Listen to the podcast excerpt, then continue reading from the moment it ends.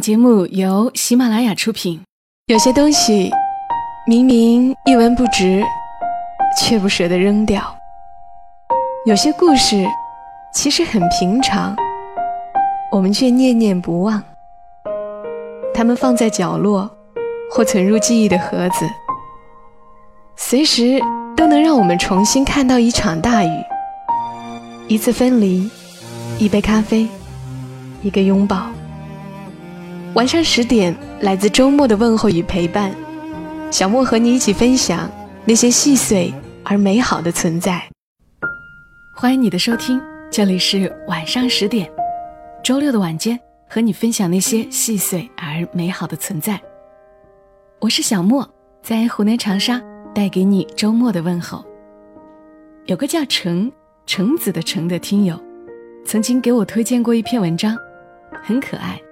是一个小朋友写的，看得让人忍不住笑，但其实又有些感动。他叫做王雨山，是郑州市七十五中的小朋友。这篇文章刊登在中国校园文学二零一八年第二期少年号，叫做《妈妈这个物种令我怜惜》。接下来，我就把这篇文章读给你们听一听吧。妈妈这个物种令我怜惜，作者王雨山。提到我的妈妈，我很无语。如果非要我出个声，那我只有一句：呵呵。我的妈妈叫陈思，大家千万不要说什么“人如其名”这样的话，以为叫陈思的人就时常思考。或者是一个沉静的、安之若素的人，这些跟我的妈妈都毫不沾边。我妈妈的一天是这样开始的：从早上六点半叫我起床开始，她便唠叨了，重复着自我上学五年来几乎每天要说的话：“汤汤，起床去早读，马上，Go Go Go，大声读出来啊，叫我听见哦。”读完了，读完了，赶紧到 QQ 群里背一遍。背完了，背完了，刷牙洗脸，刷牙要超过两分钟哦，脸好好洗两把。你看你那齿木糊，都还在眼角呢。唠叨这些时，他正在厨房做早饭，一会儿跑我屋里来看看，说两句，又去炒菜了。总之就是事事唠叨。件件不落，直到我背上书包出门，他幼稚的装腔作势的来一句：“宝贝儿，再见喽”，才结束。中午放学回到家，从见到他开始，这个唠叨便从头再来，周而复始，从不改变，也从不改进。如果谁说他人如其名，我只有呵呵。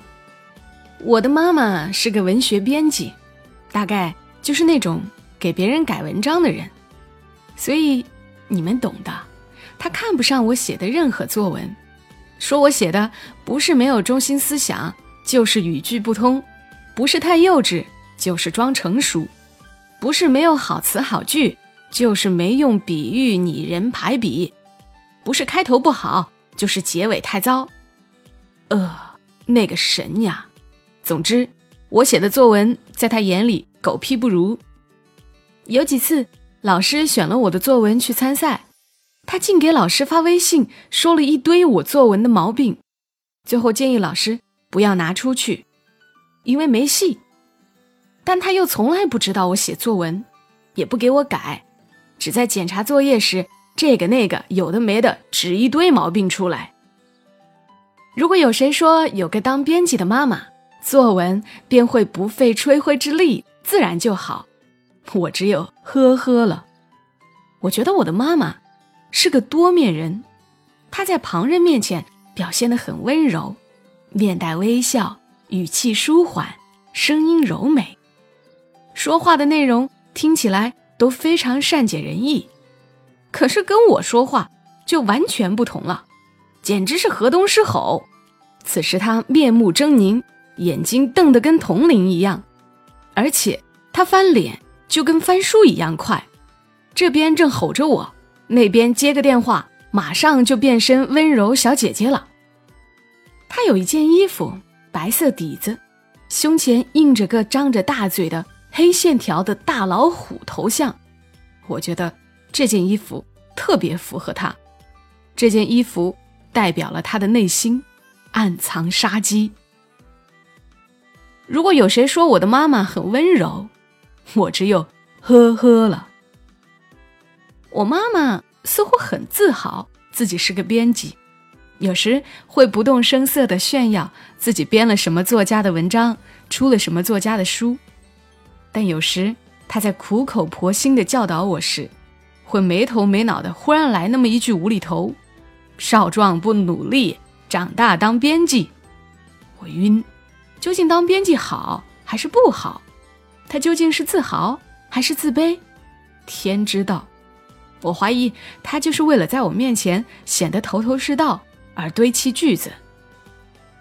如果有谁说我妈妈因搞文字工作而非常有逻辑，我只有呵呵了。我的妈妈有种本事，就是极尽旁敲侧击、含沙射影之能事的。对我进行各种各样、各个方面的人身攻击，他不说我一个字，但说的每一个字都像剑一样直指我心。比如，一家人好不容易抽空看个电视，他装作和爸爸聊天的样子说：“你看这个谁谁谁，人家现在这么优秀，你觉得他是整天在家看电视就变得这么优秀的吗？优秀的人不看电视。”人家在电视里让别人看，我勒个妈呀！你们想象吧，我还能看成电视吗？在这方面，他的道理是一堆一堆的，而且正着反着倒着，都是他有理。什么吃青菜会漂亮啦，吃萝卜对皮肤好啦，练琴最少一坐两个小时啦，运动有助长高啦，练习书法有助凝气聚神啦。都是他的道理，而且每一个道理，他张口就举出一堆例子，让我一时半会儿都想不出反驳他的事例。我暗下决心，一定多多看书，多多了解各方面的知识，总有一天我会让他张口结舌，无话可说。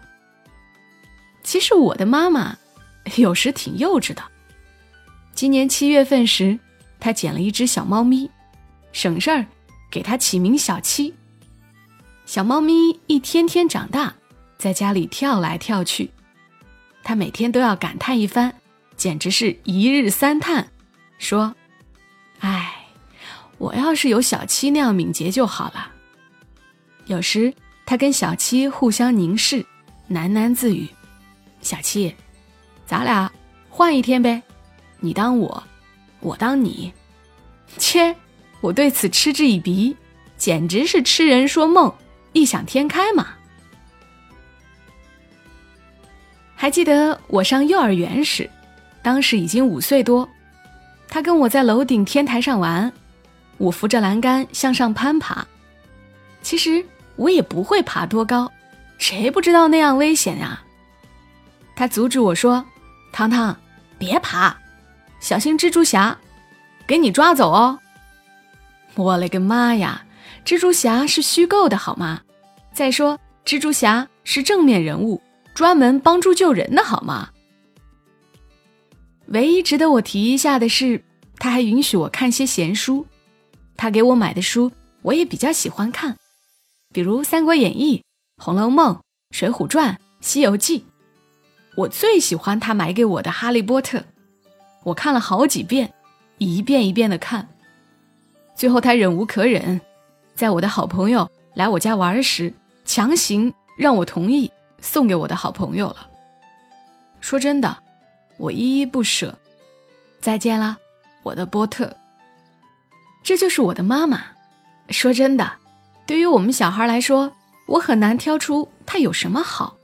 这些不过是生活中的九牛一毛，但是管中窥豹，可以想象。有时候他很过分的吵了我后，会自责，事后向我赔礼道歉，然后还会装着有意无意的样子问我：“糖糖，你恨妈妈吗？”我看他真情流露，便实话实说：“当时恨，过去，便不恨了。”他大吃一惊，随后肩膀垂下来，声音变得小心翼翼：“你真的恨我吗？”看他那大惊小怪、诚惶诚恐的样子，我只好安慰他：“当时你吵得那么凶，有时还揍两下，难道那会儿你让我爱你吗？我知道你都是为我好，我就那么不喜欢你一下。”有什么奇怪的？他听了这话，想了想，才算放心。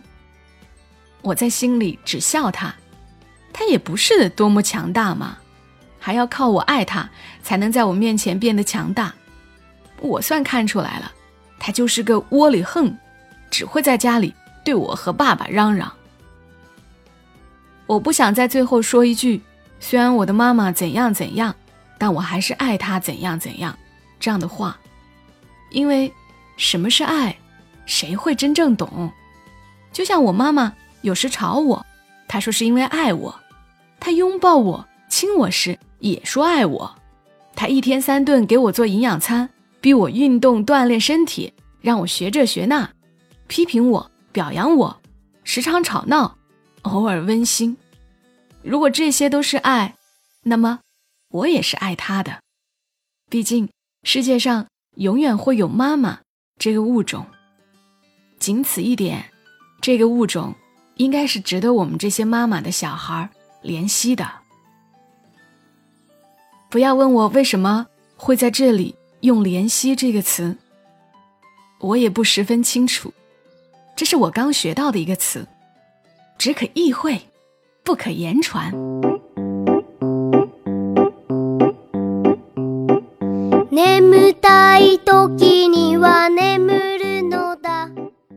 的文字来自于王雨山，我觉得我好像不该叫他王雨山小朋友的。听他的文字，你可能跟我一样，觉得这也写的太好了吧？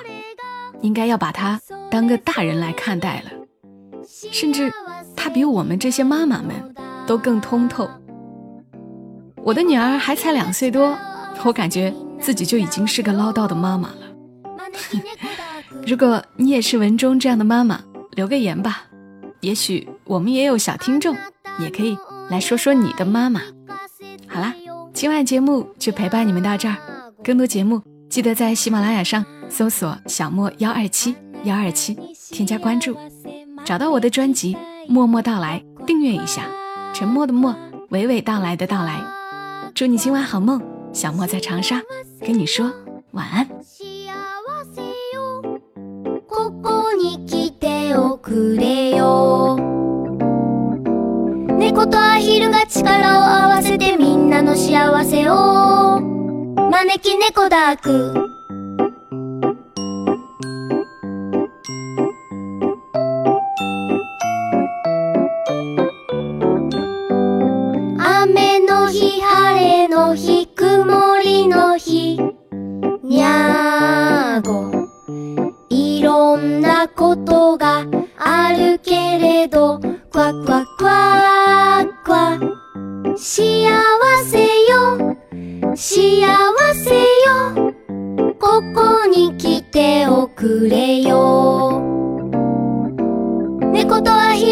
力を合わせてみんなの幸せを。招き猫ダーク。招き猫ダーク。招き猫ダーク。